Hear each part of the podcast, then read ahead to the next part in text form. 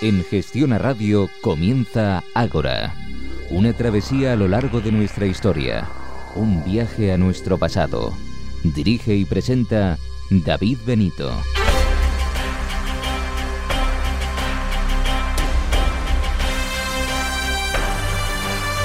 Buenas noches y bienvenidos a una nueva edición de Ágora. Bienvenidos a su cita con la historia. Iniciamos una nueva asamblea cargada de interesantes contenidos, asamblea número 39. Hablaremos de lo siguiente.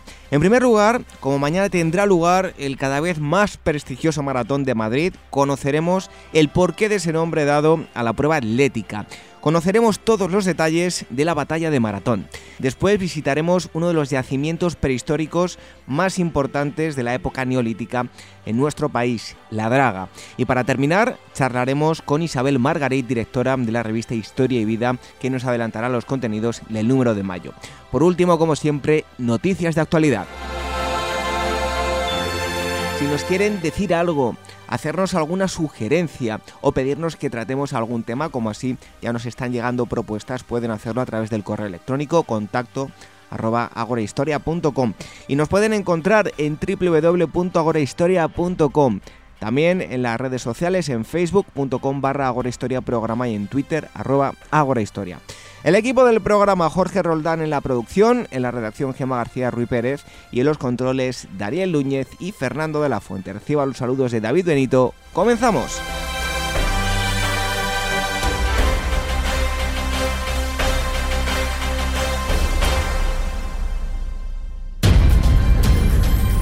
Arqueología, mitología, historia son los ingredientes que hacen de Pausanias una agencia de viajes especial. En Pausanias, arqueólogos e historiadores diseñamos itinerarios únicos para conocer de forma diferente nuestro extraordinario pasado. Descubre nuestros destinos en la web pausanias.com o llámanos al 91 355 5522.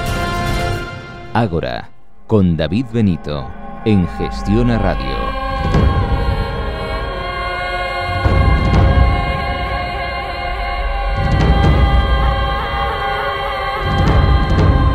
El 27 de abril tiene lugar en Madrid un evento deportivo que cada día está eh, adquiriendo más prestigio. Eh, antes no, venía tanta gente, pero ahora está viniendo mucha gente de fuera de Madrid y fuera de España. Y me refiero al eh, Maratón de Madrid. Una prueba atlética de resistencia, de fondo, que requiere un gran entrenamiento y en el que hay que hacer pues nada más y nada menos que 42 kilómetros con 195 metros. ¿Por qué? Porque eh, ahora vamos a profundizar en el tema, parte de leyenda, parte de realidad un tema desde luego interesantísimo. Y para hablar de todo ello tenemos a Javier Murcia, que es doctor en eh, Filología Clásica por la Universidad de Murcia. Tiene en su haber varios libros, entre ellos uno que acaba de, de reeditarse, de Banquetes y Batallas, la antigua Grecia a través de sus anécdotas de eh, Alianza Editorial. Y como digo, una distancia que nos lleva a la, Grecia antigua. Eh, Javier, muchísimas gracias por estar nuevamente con, nosotros. Ya estuvo aquí para hablarnos de, esclavos y te damos nuevamente la bienvenida a Ágora. Gracias, encantado de estar aquí con vosotros otra vez. Eh, Javier, antes de nada, ¿cuál es la fuente principal para conocer lo que aconteció en Maratón y digamos qué credibilidad debemos darle a toda esa historia? Fuente principal es Heródoto, el famoso historiador griego. Y es un historiador que está bastante cerca de los acontecimientos. Y se supone que nació a principios del siglo V, cuando tuvo ocasión de llegar a Atenas, donde estuvo en varias ocasiones, pues pudo conocer de primera mano de los veteranos que todavía habían participado en la batalla lo que había sucedido y además estaba muy bien relacionado con diferentes familias aristocráticas de Atenas eh, entre ellas la familia Filaidas, a la que pertenecía Milciades, que pudieron darle información de primera mano de todo lo que había pasado. De manera que podemos estar más o menos convencidos que en este asunto en concreto de Maratón, la batalla, pues es una fuente bastante fiable. Y evidentemente Heródoto habla desde el punto de vista ateniense y es un nombre que es favorable y partidario del bando ateniense. Pero aún así, aunque tiene esa parcialidad que es innegable, debemos pensar que sí fue un, historiador que recogió de primera mano los acontecimientos y, en este caso en concreto, mm, ya otra cosa es el resto de su, de su obra, pero en el caso en concreto de la batalla de Maratón podemos pensar que es una fuente bastante fiable y además realmente la única que tenemos de aquellos acontecimientos. Principalmente la gente conoce em, eh, la palabra maratón, lo relaciona directamente con la prueba atlética, pero la batalla maratón, de maratón está dentro de lo que llamamos las guerras médicas. Eh, ¿Podrías explicarnos, Javier, eh, grosso modo, qué son las guerras médicas, en qué periodo de tiempo se desarrollan y quiénes fueron los principales bandos que, que lucharon? Las guerras médicas es el enfrentamiento entre los griegos y los persas. Persas que también recibían el nombre de medos y precisamente de ahí venía el adjetivo médicas con el que tradicionalmente se conoce en la historiografía española este enfrentamiento. Eh, es un enfrentamiento que tiene como dos momentos cruciales. Uno es el 490 a.C., que sería, podemos llamarlo la Primera Guerra Médica, que se centraliza exclusivamente en una expedición, llamamos de castigo, que realizan los persas contra Atenas y que tiene como punto culminante la batalla de Maratón y luego, diez años después, en el 480, es una expedición ya a mayor escala, ya una invasión que realiza eh, el rey persa contra toda Grecia y que ya no afecta solamente a Lática, sino que afecta a todo el mundo griego. De manera que es una, es una guerra, la del 480, en la que se ven involucrados prácticamente todas las pequeñas ciudades griegas de alguna manera o de otra. De manera que eso fue un conflicto ya a una escala enorme. Y esa eh, tiene como hitos principales ya pues la batalla de las Termópilas, la batalla de Salamina posteriormente y por último la batalla de Platea que ya pasa ya al 479 a.C. y que es el que termina la, guerra propiamente dicha. De manera que en ese en ese intervalo de 10 años, del 490 al 480, es en el que transcurre este periodo conflictivo en que entre el imperio persa y el mundo griego más o menos. Y evidentemente, si en la primera parte, la primera guerra médica solamente Atenas se había, se había visto involucrada, en la segunda ya fue un conflicto general donde todos los griegos participaron de una manera o de otra en la, en la, en la guerra, prácticamente en la medida de sus posibilidades, claro. Ahora sí, centrándonos en lo que es la batalla de Maratón, dentro de esa primera guerra médica que, nos eh, eh, citaba Javier, ¿qué fue lo que originó que terminase teniendo lugar eh, dicha batalla, la batalla de Maratón, en el año 490 a.C.? Bueno, según Heródoto, que es nuestra principal fuente de, los acontecimientos, el origen de la, de la batalla de Maratón fue el ansia de venganza del rey persa contra los atenienses. Había que remontarse al 499 cuando eh, el imperio persa, que se había extendido durante muchos años y había llegado desde el mismo corazón de, Asia, había ido extendiéndose hacia el Mediterráneo y había conquistado toda la zona de la Turquía actual, llegando hasta sus costas en el Egeo. Toda esa zona de la costa había sido colonizada por los griegos siglos atrás y estaba llena de pequeñas ciudades independientes como Éfeso, como Mileto, ciudades muy famosas, y que eh, fueron conquistados por los persas, obligados entonces a someterse al imperio, a pagar tributo, a hacer contribuciones al imperio, y habían perdido su famosa libertad. Pues en ese año 499, las ciudades griegas de la costa, que estaban sometidas al imperio persa, se rebelan. Se rebelan. Hay una rebelión que se llama la Revuelta Jonia y se rebelan contra el imperio persa. Y cuando se rebelan, su primer movimiento es llamar en su ayuda a sus hermanos del continente, y entonces se dirigen hacia, hacia Grecia y solicitan su ayuda. Pero los únicos ciudades que desean contribuir y ayudar a los sublevados son la ciudad de Atenas, que manda 20 naves, y la ciudad de Eretria, que está en Eubea, un poco más arriba de, de Atenas, que manda solo 5 naves.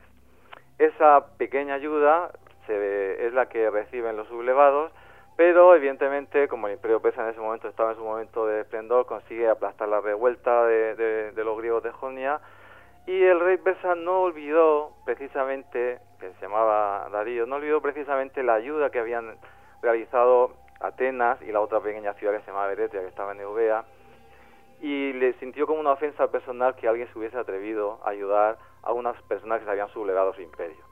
De manera que tenía siempre en la mente la idea de castigar esa ofensa y ese atrevimiento. Y según cuenta el mismo Heródoto, todos los días cuando se sentaba a la mesa tenía orden uno de sus oficiales de aproximarse hasta él y decirle, acuérdate de los atenienses, con el fin de que llegase el día en que tomase venganza de ellos.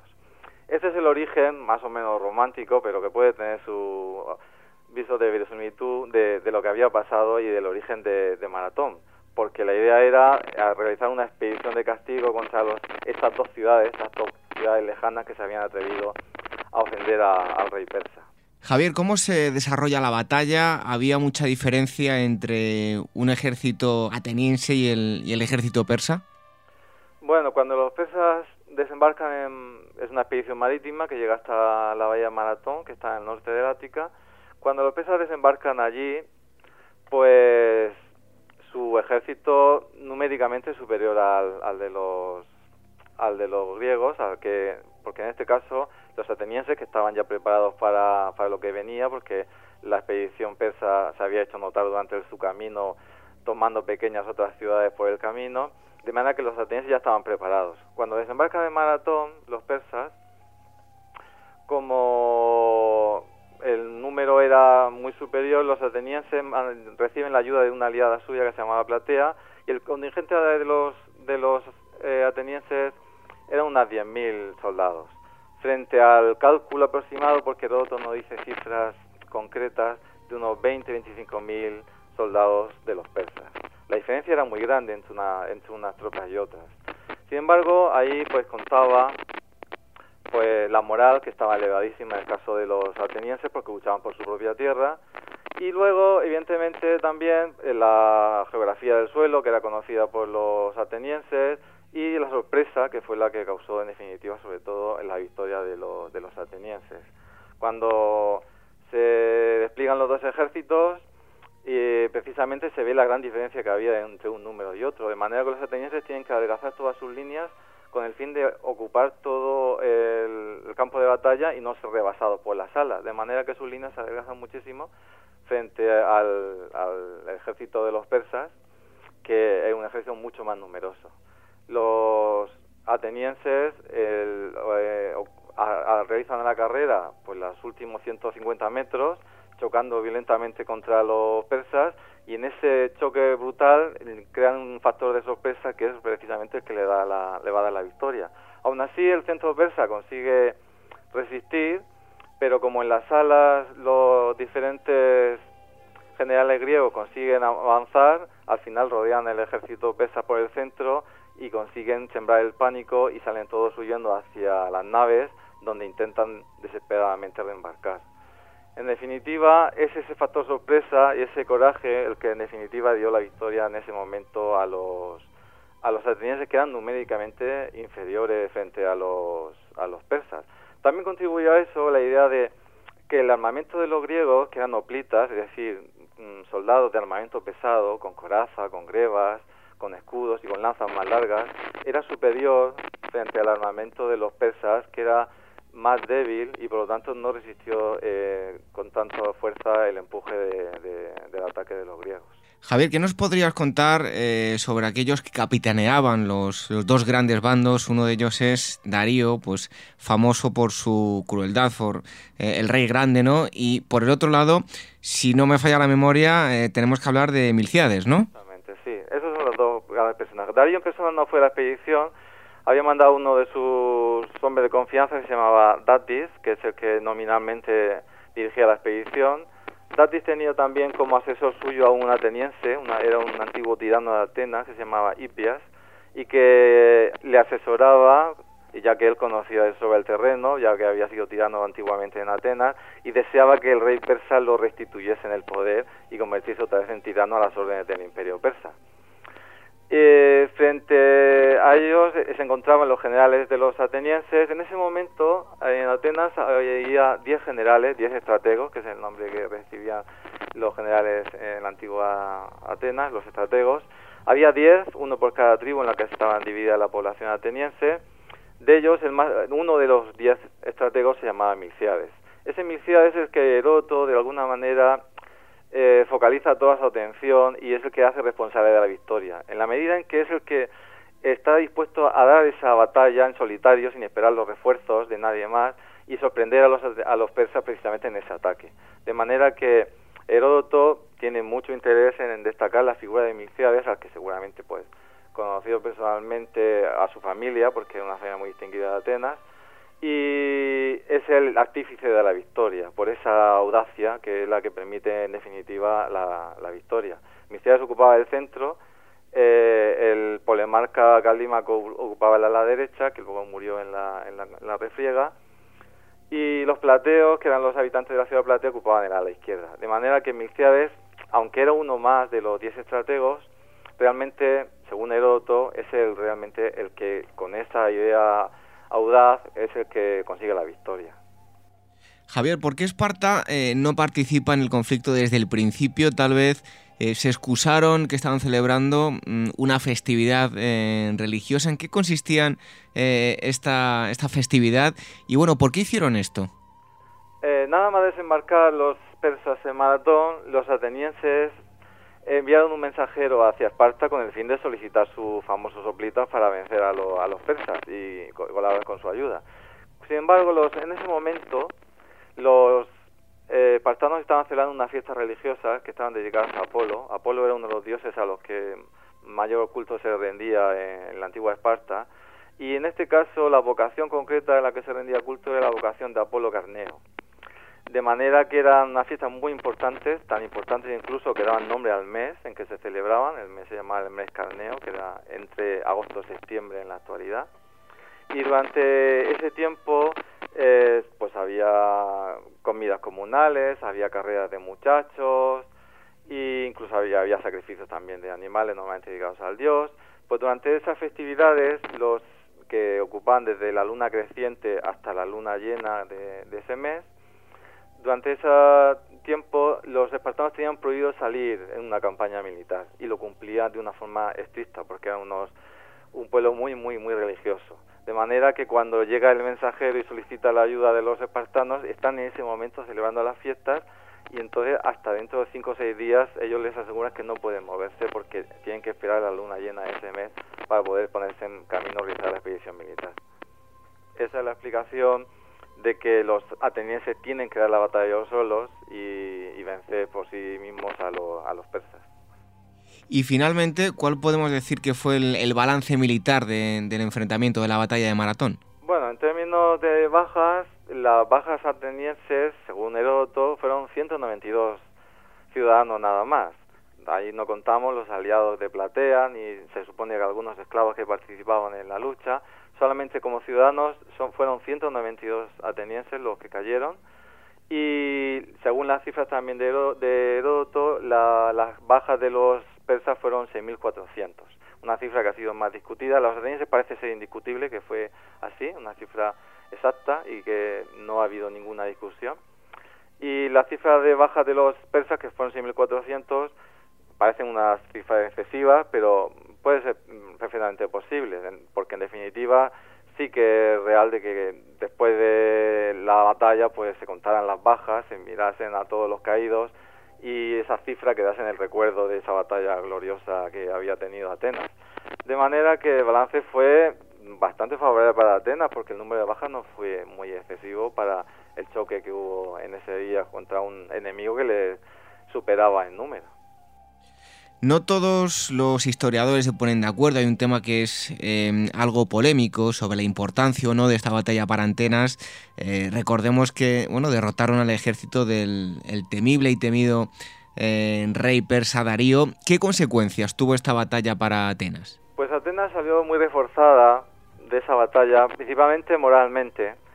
Mm, Atenas había salido de una época de tiranía y durante ese tiempo había quedado un poco atrasada con respecto al resto del mundo griego. Y ese sentido de, de atraso, tanto económico como político, pesaba sobre la conciencia de los atenienses. A partir del 510 se había establecido una nueva democracia y empezaban a cambiar las cosas en Atenas, pero Atenas se sentía aislada en el, mundo que le rodeaba, en el mundo griego. De manera que la victoria sobre los persas, esa historia inesperada, tan, tan inesperada sobre un enemigo superior, reforzó de alguna manera su, su sentido como ciudad, como una ciudad que estaba destinada a, mayores logros. Y en ese sentido, el principal mm, logro que, tuvo fue precisamente elevar la moral de los atenienses hasta límites insospechados. habían conseguido algo que nadie había conseguido hasta ese momento, que era derrotar al famoso imperio persa. De manera, y ellos solos prácticamente, porque solamente recibido una ayuda escasa de uno de sus aliados, de manera que ellos se sentían como un, de alguna manera una ciudad que había hecho una proeza por encima de cualquier otra. De alguna manera, Maratón es un momento clave y crítico que da un giro a la historia de Atenas. Y Atenas se lanza de alguna manera al mundo exterior y comienza un poco ahí su, su expansión hacia, hacia el exterior, hacia las islas del Egeo sobre todo, y empieza un poco ese movimiento imperialista que luego tendrá más adelante, que vendrá luego tras la Segunda Guerra Médica sobre todo, pero que aquí de alguna manera toma fuerza y ese es un poco el, valor que tuvo para Atenas, más que un valor concreto, no material, fue ese valor realmente el que un renacer, ¿no? de esa ciudad y una idea de que podía haber ahí una gran época que se venía a continuación. Evidentemente para los persas pues fue solamente una una expedición sin mayor importancia que no he tenido el éxito necesario, pero tampoco había sido realmente una gran pérdida para el imperio. Javier, te iba a hacer la, pregunta de que nos contases em, cuáles son los vestigios, los monumentos funerarios que, recuerdan, pero lo voy a dejar para después porque creo que es interesante que nos cuentes antes otra cosa, y es que, como decía antes, tal vez eh, sea la parte más desconocida para el público en general, esto que estamos contando siempre que eh, hablamos de maratón, pues se identifica siempre con la famosa prueba atlética, la que en la actualidad, como decía al principio, se recorre una distancia de 42,195 metros, 42 eh, kilómetros. En cuanto a esa leyenda, probablemente la historia nos hable, eh, y aquí decimos, ¿no? La, realidad supera la ficción, pues nos habla de una distancia que supera con creces los 42 kilómetros. ¿Qué nos dice esa leyenda y la posible realidad sobre la famosa carrera de, de Filipides? Bueno, aquí realmente mm, hay como hay dos carreras, ¿no? Hay una que es la cuando los atenienses mandan ese mensajero hacia Esparta, que está a unos 225 kilómetros de Atenas. Esa, eh, ese mensajero precisamente recibe el nombre de Filipides. Y ese era un, un corredor excepcional, era un hombre ya preparado, un hombre que tenía su reconocimiento militarmente, se llamaban hemeródromos y era un corredor excepcional. Pues ese, este Filipides es que recorre esa distancia en un tiempo excepcional, se supone que al día siguiente ya se había encontrado allí en Atenas solicitando la ayuda de los, de los en, Esparta, solicitando la ayuda de los espartanos. Y esta carrera es la primera que cuenta el mismo Heródoto y que parece ser que no hay ninguna duda sobre su, su realidad y son esos 200, más de 225 kilómetros que realiza prácticamente en día y medio para llegar a, Esparta desesperadamente para pedir su ayuda. Luego más adelante hay una leyenda que es muy tardía y que aparece ya en el siglo I o II después de Cristo.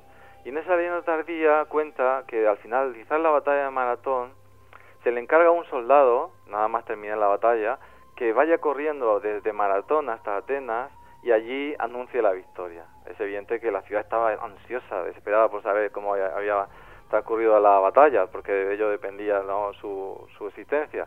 De manera que este corredor se le encarga ese cometido de recorrer más o menos unos 35 kilómetros entre Maratón y, y, y, Atenas, que recorría esa distancia. Es una idea ya más tardía, como hemos dicho, y del siglo I o II después de Cristo, y lo cuenta primero Plutarco, nos dice que el corredor se llamaba Eucles y que llega corriendo sin parar desde Maratón hasta Atenas y cuando llega a Atenas solo dice una palabra hemos vencido y, cae muerto del cansancio de, la carrera. Y luego la recoge otro autor posterior que se llama Luciano y es ya el que de alguna manera relaciona las dos historias y le da el nombre de este corredor, el mismo nombre de Filipides, el mismo que había recorrido la distancia con, de, hacia Esparta. De manera que aquí tenemos dos carreras, dos distancias distintas. La de maratón a Atenas, que es una leyenda tardía, que del siglo I o II después de Cristo, y que Heródoto nos recoge. Y luego la carrera del mensajero, que llegó de Atenas hasta Esparta, y que menciona el mismo Heródoto, y que, su nombre era exactamente Filipides. ¿sí? Esas son de alguna manera dos historias que se cruzan, ¿no? Y en el caso de la carrera, evidentemente, pues la carrera es la que, la que maratón que se corre actualmente, que es una competición olímpica, precisamente pues tiene su, su origen en esa última leyenda ¿no? del, del, soldado que recorre la distancia desde la batalla hasta la ciudad de Atenas. Javier, ¿qué hay de cierto en... No sé si es, si es parte de la leyenda, si es parte de, de la historia, hablabas de esa leyenda tardía, pero eh, eh, la, eh, bueno, ese, esa crisis de ansiedad por parte del corredor por llegar corriendo anunciar la victoria porque previamente se les había dicho que en caso de que perdiesen la batalla contra los persas, antes de que los persas acabasen con las mujeres y los niños, les habían ordenado que, se suicidasen. No sé si es parte de la leyenda o hay algo de realidad en esto. No, también es parte de la leyenda realmente. La realmente la ciudad estaba ansiosa por conocer la noticia y, en ese sentido es normal que se mandara ese mensajero, pero no, no había como realmente la, los, los espartanos iban a acudir, habían prometido que iban a acudir en ayuda de los de los atenienses y de manera que estaban esperando ansiosamente también la ayuda de los... Piensa que los espartanos llegan al día siguiente de la batalla, de manera que no estaba todo perdido, incluso aunque el resultado de la batalla maratón fuese indeciso. De manera que tampoco la situación era una situación en que los atenienses se vieran totalmente perdidos, ¿no? Mm, eso sí, era importante saber qué había pasado en la batalla. Piensa que en, la, las guerras médicas posteriores, cuando la ciudad de Atenas ve que se queda sin defensas, pues la ciudad entera es evacuada y se retira a otros lugares más seguros. De alguna manera algo llevó a pasar en ese sentido, buscando la protección del sur donde estaba, donde estaba Esparta. De manera que esa leyenda es una leyenda ya bastante tardía que no tiene viso de ser muy real. Eh, Javier, en la actualidad yo he visto eh, por internet algunas fotografías de, una estatua de, Filipides, sería una estatua, una estatua moderna, pero también hay vestigios, monumentos funerarios de, la época de la batalla de, Maratón que aún eh, se conservan, ¿no? Sí, mm, cuando termina la batalla se recogen los muertos y, y se les entierra allí, en el mismo lugar de la batalla. Esto era un honor excepcional lo normal, lo habitual en todas las guerras de, los atenienses era mm, recoger a los muertos, se les incineraba y ya sus restos se trasladaban a Atenas donde se les daba sepultura. Aquí como un honor excepcional se mm, permitió que todos los caídos fueran enterrados en el mismo lugar de la batalla. Es algo que solo se repetirá una vez más, que va a ser en la batalla de Platea posteriormente, también contra los persas, diez años después. Solamente en esas dos famosas batallas se permitió a los muertos ser enterrados en el mismo lugar de la batalla.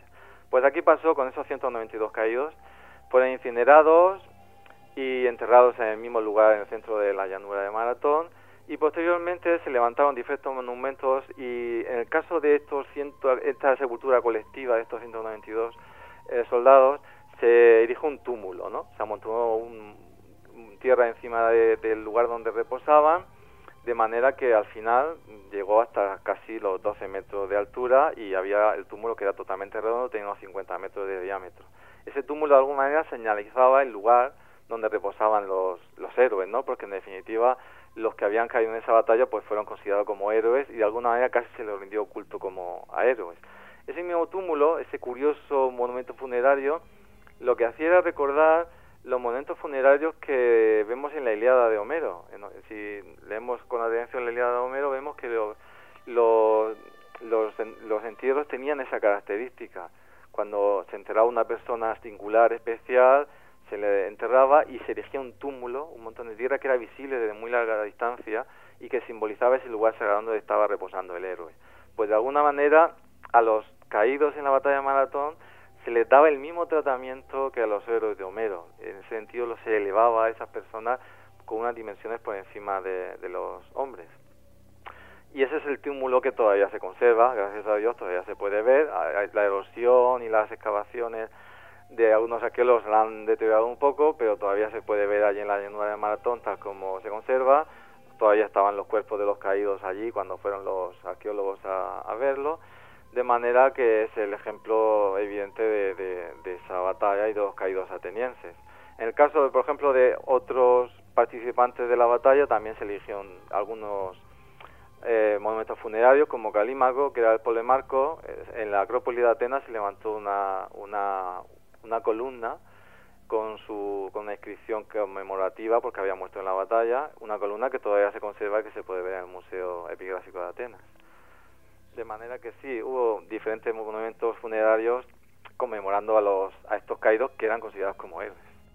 Bueno, pues ahí está la leyenda por qué hoy en día esa prueba atlética se llama maratón, que por cierto para eh, a todos aquellos que se esté preguntando por qué 42,195, bueno, el origen de, de, esa distancia está en esto que nos acaba de contar nuestro invitado de hoy. Posteriormente, en unas Olimpiadas, para que la reina de Inglaterra pudiese ver eh, a los corredores de, la prueba atlética, eh, se fijó una distancia, se amplió esa distancia a 42,195 metros y hoy por hoy es la que, eh, bueno, la, distancia que tienen que hacer todos aquellos que compitan en, el, maratón. Javier Murcia, muchísimas gracias, te esperamos dentro de, de un tiempo, eso sí, queremos ya tenerte aquí con nosotros en el estudio para que nos cuentes Em, anécdotas de, la antigua Grecia, porque así eh, es el subtítulo de su libro de banquetes y batallas de Alianza Editorial. Así que te esperamos muy pronto aquí en, en Ágora y muchísimas gracias por haber estado hoy con nosotros. Tengo la ocasión de ir allí, muy bien. Un fuerte abrazo, Javier. Igualmente. Nosotros continuamos aquí en Ahora, como siempre, con ese denominador común que tanto nos gusta a ustedes y a nosotros, la historia. Arqueología, mitología historia son los ingredientes que hacen de Pausanias una agencia de viajes especial. En Pausanias, arqueólogos e historiadores diseñamos itinerarios únicos para conocer de forma diferente nuestro extraordinario pasado. Descubre nuestros destinos en la web pausanias.com o llámanos al 91 355 5522. Ágora, con David Benito, en Gestión a Radio.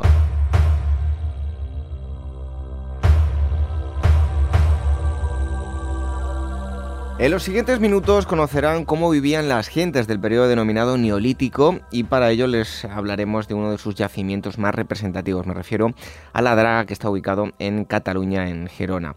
Este poblado tiene una particularidad y es que es eh, el único poblado lacustre de la península ibérica y para hablarnos de todo este asunto tenemos a la persona perfecta que es Antoni Palomo. Él es doctor en arqueología prehistórica, profesor asociado de la Universidad Autónoma de Barcelona y director de También es coordinador de la excavación arqueológica de la Draga y su marco de trabajo es la prehistoria reciente, especialmente el neolítico. Trabaja mm, en aspectos de la tecnología prehistórica desde un punto de vista experimental, entre otros temas la talla de la piedra, la metalurgia prehistórica, la construcción de cabañas, el trabajo de la madera y por último destacar que ha escrito más de 200 artículos científicos, entre otras cosas. Antoni, buenas noches y bienvenido a Ágora. Hola, buenas noches, ¿qué tal David? Eh, Antoni, para situar a los eh, oyentes, ¿qué caracteriza el periodo neolítico en la península ibérica? ¿Qué innovaciones se introducen con respecto al periodo anterior, el paleolítico superior? Y ahora después profundizamos en lo que es el yacimiento de la draga. A ver, por lo que se caracteriza el neolítico es porque hay un cambio muy importante de la forma de vivir. Mm, básicamente está, está este cambio eh, está relacionado con la manera de, la subsistencia. Se pasa de ser, se pasa de ser un cazador-recolector del paleolítico a ser eh, unas comunidades que producen, que producen alimentos. Y la producción de eh, alimentos es la producción agrícola y también los, el ganado, el ganado. Y pasan a ser estas comunidades, básicamente los cambios, un cambio, digamos, revolucionario muy importante dentro de la historia de la humanidad. Esas comunidades pasan a ser agricultores y ganaderos y generalmente ya son, eh, son sedentarios, hacen construcciones digamos más, más, más estables, poblados y con y aparte de estas estos, estos cambios importantes en la forma de vivir, también existen unos cambios muy importantes eh, en relación a la tecnología, aparecen toda una serie de utillaje muy especializado ya con y relacionado con la agricultura, por ejemplo aparecen las hoces o aparecen también instrumental muy especializado con el trabajo de la madera, como pueden ser las hachas, las azuelas, los informadores, las gubias, etcétera, etcétera. Son unos cambios que nos, nos ponen en, el inicio de la, de la manera de vivir que tenemos nosotros hoy en día.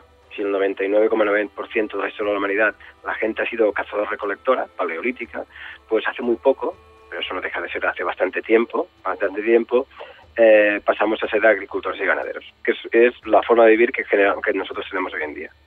Si hablamos de, la draga ya en nuestra la península ibérica, ¿en qué cronología nos estamos moviendo en, este periodo eh, aproximadamente? Mira, la draga es un yacimiento em, que, se, encuentra en, Girona, en la, provincia de Girona, en el municipio de Bañolas. Bañolas tiene un, lago, que es, la, el lago más importante de, agua dulce que existe en Cataluña, de los más importantes que, existen en la península, y es un yacimiento del inicio del Neolítico. Por eso, es por eso es muy interesante. Es muy interesante por varias cosas. Pero este yacimiento tiene una cronología, una horquilla cronológica que va de alrededor del 5350 hasta alrededor del 5000. Durante 350 años aproximadamente, este espacio de prácticamente una hectárea fue ocupado.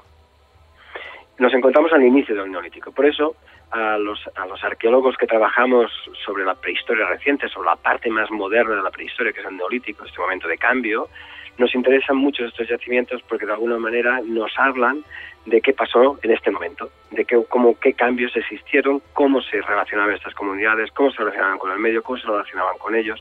Y por eso el yacimiento de la Draga es un yacimiento del inicio del Neolítico. ¿eh? Y nosotros le llamamos Neolítico Antiguo y, digamos, le podemos hablar del Neolítico Antiguo, le, hablamos del Neolítico Antiguo Cardial, ¿eh? porque eh, generalmente los inicios del Neolítico, estas comunidades, cuando hacen, hacen cerámica, y decoran con una técnica muy concreta que decoran con una, con una concha, una, una concha, que es el cardium, que es el berberecho. Eso estamos, ¿eh? el inicio del neolítico. Eh, nos hablabas de, ese cambio, se, se vuelven más sedentarios. Eh, bueno, ¿qué tipo de poblado era? ¿Qué estructuras tenía? ¿Qué es lo que se conserva actualmente en el, en el yacimiento? Mira, empezamos por la conservación, ¿eh? por lo último que me has preguntado. El yacimiento de la Dra, como has dicho, es el único yacimiento lacustre que existe en la península.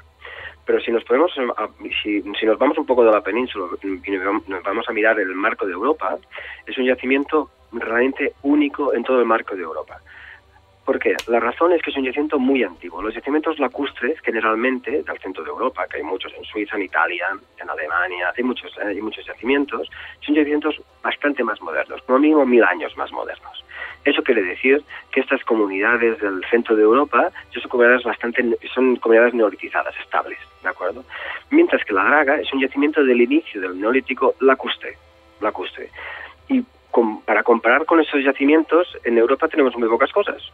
Y tenemos cosas que están más o menos a la misma latitud, en el Mediterráneo. Una lo tendremos en, Italia, al lado de Roma, en, el lago Brachiano, que se llama un yacimiento que se llama la Marmota, más o menos de la misma cronología que la Draga. Y otro yacimiento un poco más un poco más al este, que es un yacimiento que se llama Dispilo, que está en Grecia. Pero la característica de ese yacimiento es que es lacustre. ¿Qué quiere decir lacustre? No es solo un nombre. Lo que quiere decir es que el hecho de estar en el agua, en el, en el lado de un, lago, como el lago de, el, lago de Bañola, ha permitido una cosa que es excepcional. Excepcional en el entorno de la península y excepcional dentro del Mediterráneo. Es que se conserve la materia orgánica. Eso quiere decir que nosotros cuando excavamos, no solo excavamos objetos, digamos, eh, o inorgánicos como líticos, piedras, eh, huesos, huesos, huesos o maderas quemadas que son carbones, etcétera, etcétera, sino lo que encontramos son la materia orgánica, por ejemplo, que conservaban las casas. Por ejemplo, en estos últimos años hemos estado, hemos estado excavando estructuras que relacionamos con casas, con cabañas, y las estamos excavando desde arriba. Estamos eh, liberando el tejado poco a poco. Os imagináis un micado gigante, pues sacando madera sobre madera y estamos viendo cómo es cómo es esta casa. Por una parte se conserva muy bien los objetos, todo, todo lo que está relacionado con la arquitectura, imaginaros todo lo que se relaciona con la vida cotidiana. Arcos, flechas, recipientes de madera, eh, mangos de azuelas, hoces, eh, cestos, cuerdas, etcétera, etcétera, etcétera. Por eso es tan interesante la draga. Nosotros, para poner un, ejemplo, se calcula que alrededor del 98% de las materias que utilizaban estas comunidades eran orgánicas. Eso quiere decir que cuando nos enfrentamos a un yacimiento clásico, de esos que existen, que son todos menos la draga en la península, encontramos potencialmente alrededor del 2 o 3%. Potencialmente, porque generalmente no aparece esto. En la draga, evidentemente no tenemos un 98%, un 97%, pero tenemos la aproximación más grande que podemos hacer a un yacimiento neolítico. Otro aspecto interesante dentro del estudio de la prehistoria es el eh, ritual funerario, el ajuar funerario. ¿Habéis encontrado algo en la draga? Mira, en la, draga eh, tenemos muchísimas cosas, pero lo que no hemos encontrado es la, zona de funeraria. No hemos localizado ningún enterramiento ningún enterramiento. Eso eh, puede tener dos explicaciones. Una, que, el yacimiento, que, la zona funeraria no está en el yacimiento, y otra, que con el tanto por ciento que hemos escalado el yacimiento no lo hayamos encontrado. Yo casi apuesto por la segunda, porque generalmente en los yacimientos neolíticos, ya desde el inicio, la parte del hábitat generalmente coincide con la parte funeraria. No hay una separación muy grande. Pero en este caso, en ese caso, hasta ahora no hemos excavado más alrededor de un 7 o un 8%, no llega a un 10% de la, de, la, de la superficie y no hemos localizado ningún enterramiento. Tenéis que pensar también que enterramientos del neolítico inicial en la península son relativamente escasos. Y, en, por ejemplo, y si nos concretamos en Cataluña, hay poquísimos. De la misma cronología de la draga hay poquísimos. O sea que son em, em, yacimientos muy particulares, muy particulares. Tenéis que pensar, por ejemplo, que también los yacimientos del Neolítico antiguo eh, son yacimientos eh, con una antigüedad bastante grande y que eh, es difícil de, de, encontrarlos conservados. En el caso de la draga, mm, a, nuestro pesar, a nuestro pesar, no hemos localizado aún, aún en estos días la zona funeraria. Eh, tiempo atrás habéis estado eh, excavando, eh, bueno, bajo el agua. recordamos que parte de este yacimiento está cubierto por, por el agua. Actualmente, ¿dónde habéis centrado las investigaciones? ¿Qué es lo que estáis haciendo? Desde el año 2008, que empezamos otro proyecto, 2008 o 2009, hemos hecho diferentes cosas. Por una parte, hemos eh, prospectado todo, todo el perímetro del lago, porque nosotros no creemos que el yacimiento de la Draga sea un único, y si, si deben de encontrarse otros yacimientos lacustres, debe ser en el lago de Bañolas, por ejemplo, uno de los lugares más importantes, y hemos realizado centenares de sondeos alrededor del lago, con técnicas geotécnicas, con técnicas geológicas, sedimentológicas, y nos ha permitido ver que hay eh, no tenemos indicios de otras de otros de otras ocupaciones más modernas más modernas del yacimiento de la draga pero también en prehistoria. Y por otra parte hemos realizado algunas prospecciones subacuáticas porque teníamos indicios de algunos elementos arqueológicos subacuáticos de época prehistórica a bastante profundidad. Y por otra parte hemos, nos hemos centrado en la excavación de una parte de hábitat de la draga donde hay una muy buena conservación de las cabañas esas son las tres cosas que nosotros hemos trabajado desde el año 2009. Hemos excavado hasta el 2013 y ahora en mayo, si todo funciona bien, a final de mayo, principio de junio, empezaremos a excavar. Los resultados, los resultados que te, he dicho, las prospecciones, no han mm, alrededor nos han permitido ver que hay indicios de ocupaciones prehistóricas, mm, neolíticas también.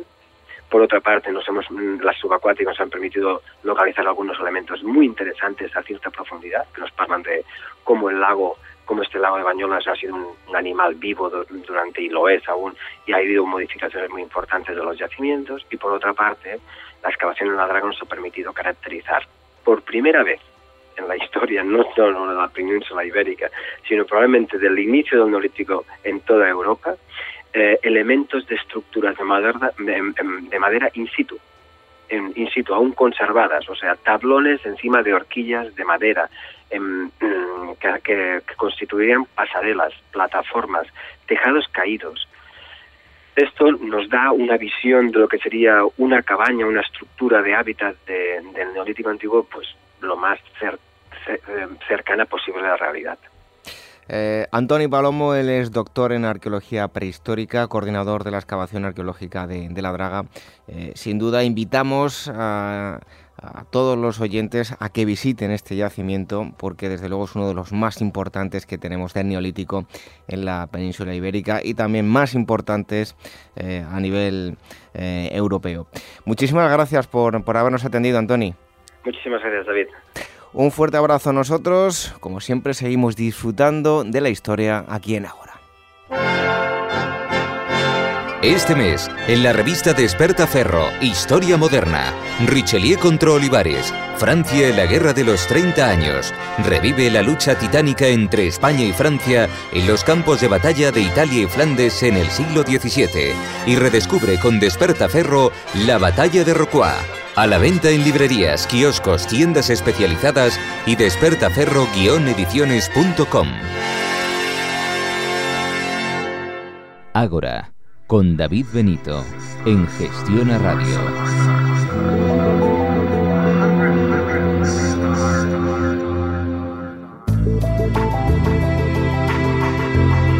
Ya saben que cuando se acerca ese último fin de semana de mes, como en el que estamos inmersos, contactamos con la revista Historia y Vida que nos adelantan los contenidos.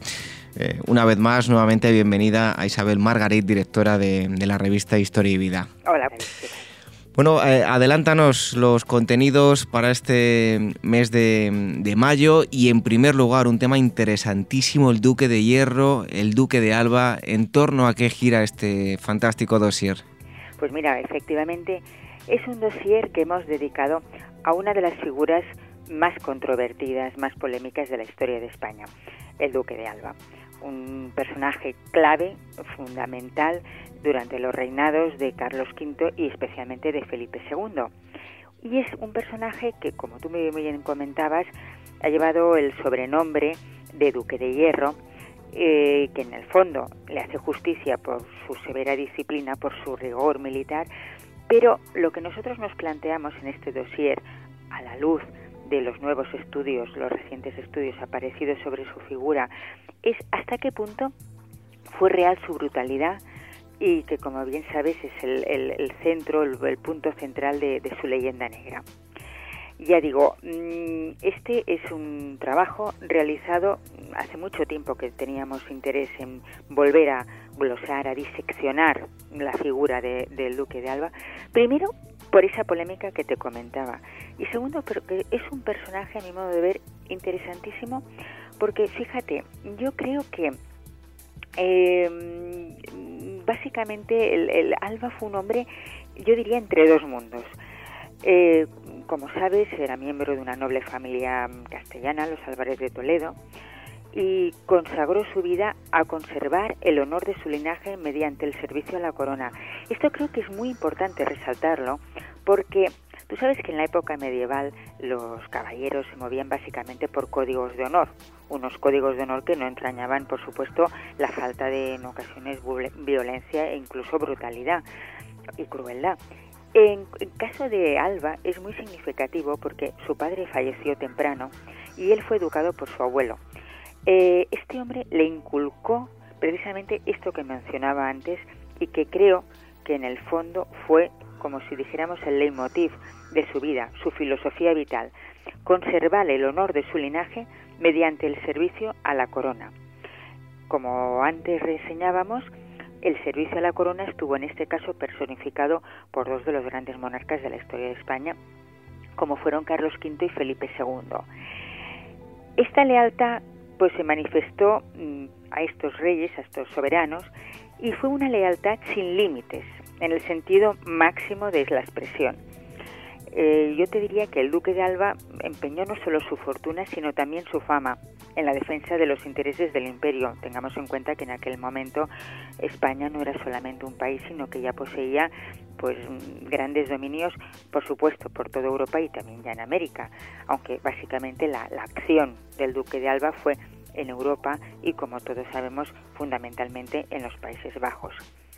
De allí, de su acción en esta zona, en este territorio, surge eh, la leyenda negra que le ha acompañado y que fue ya iniciada de, forma coetánea por, por Guillermo d'Orange con su famosa apología, donde le presentaba como el principal perro de presa de Felipe II, imagínate qué expresión, y dedicado básicamente a las ejecuciones sistemáticas de, los, de sus súbditos y al expolio de sus propiedades.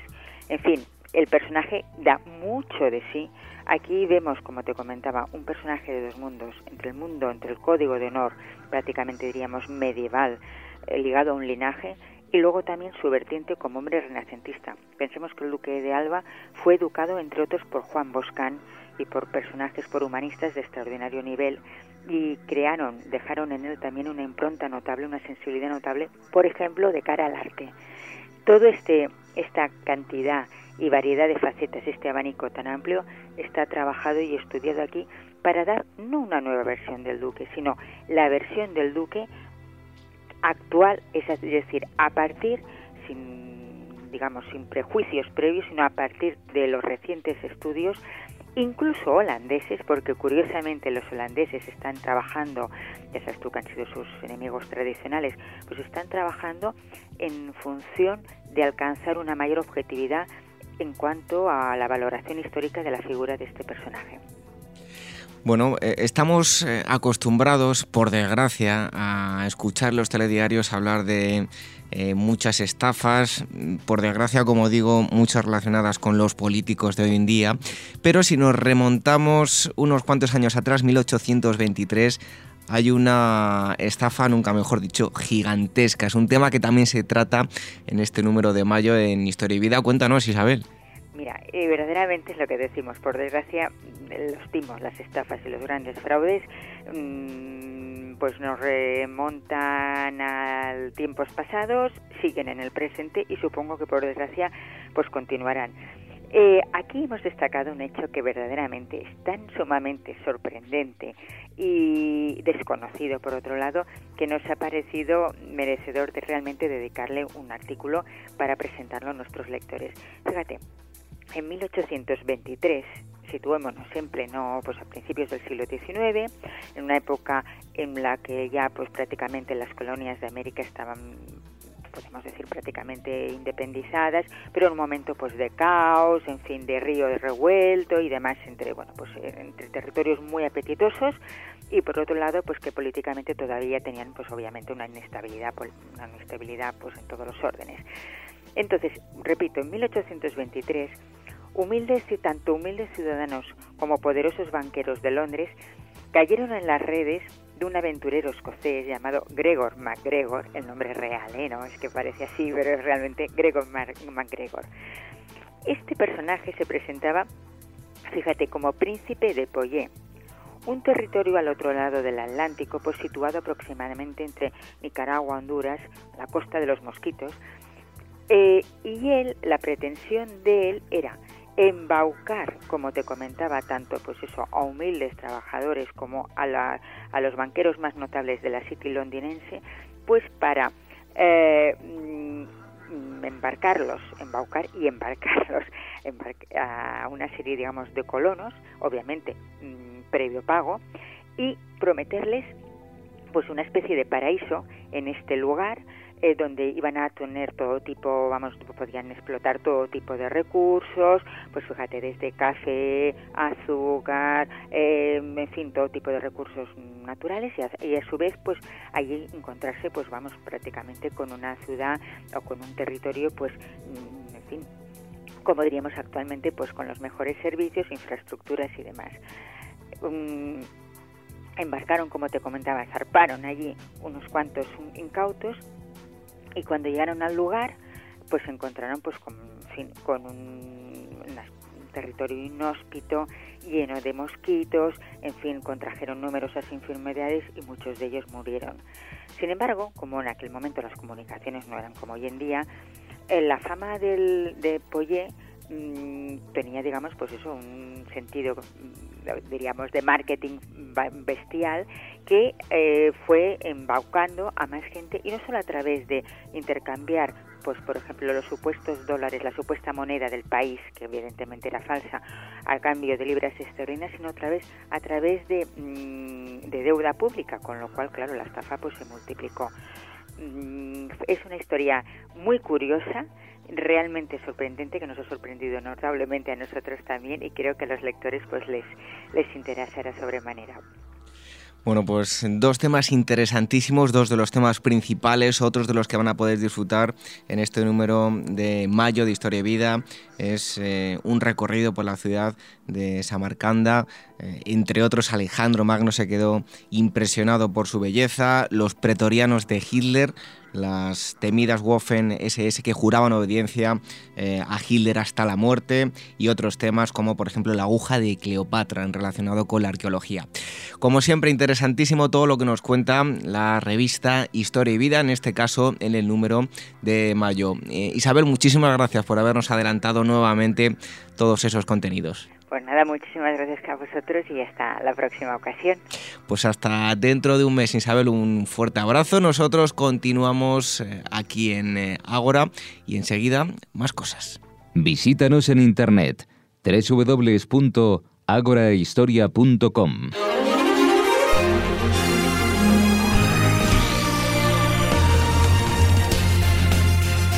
Ya tenemos a Gema García Ruiz Pérez en el estudio y la música nos indica que es el momento de las noticias de actualidad.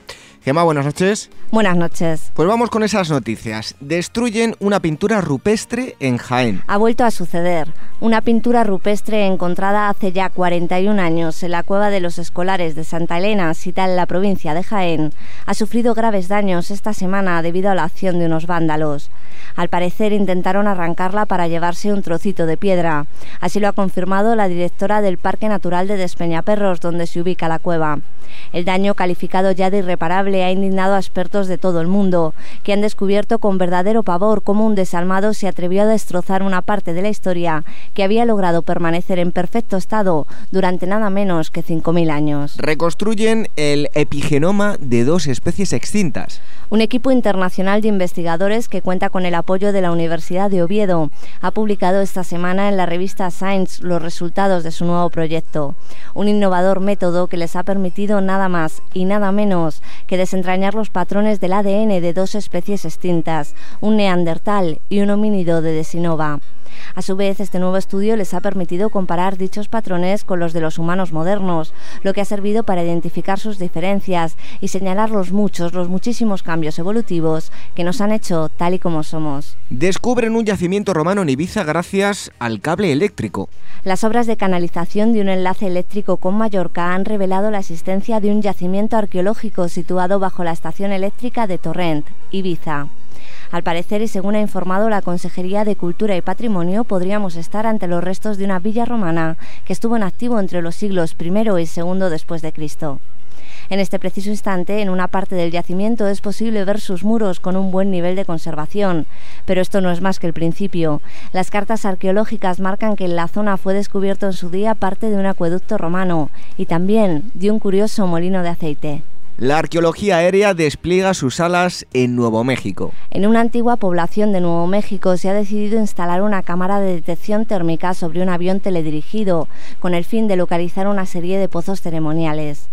Dichas construcciones podrían encontrarse bajo las capas de sedimento y arbustos que caracterizan los desiertos estadounidenses. De hecho, en eso están los investigadores. Y lo cierto es que tienen motivos más que suficientes para asegurar que van a conseguirlo.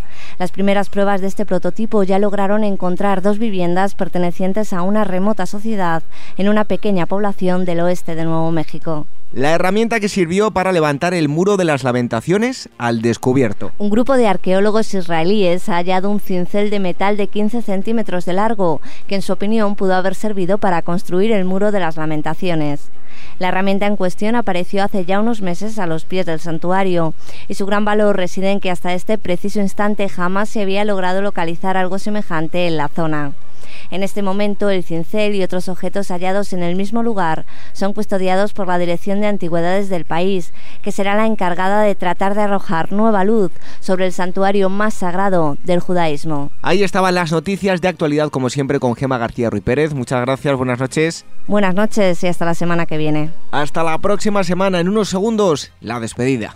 Ágora, donde la historia es la verdadera protagonista, con David Benito en Gestión a Radio. Esto ha sido todo por hoy. Abandonamos el Ágora y nos reencontramos dentro de una semana. Recuerden que durante el resto de días pueden volver a escuchar los programas ya emitidos a través de nuestra web www.agorahistoria.com que les llevará hasta nuestras cuentas de iVoox y de iTunes y podrán descargar los programas. Les dejamos ahora en la compañía de Venceslao Pérez y el Museo del Disco. Hoy me despido con una frase de George Eliot, escritora británica. Dice así, el coraje es estar dispuesto a luchar por una causa incluso cuando se está seguro de que se va a perder. Hay muchas victorias peores que la derrota. Buenas noches, hasta la próxima semana, sean felices.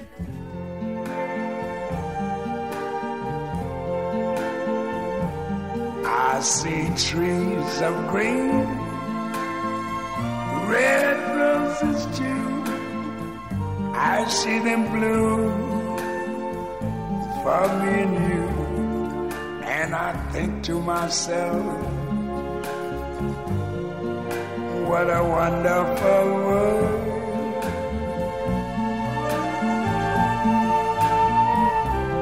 I see skies of blue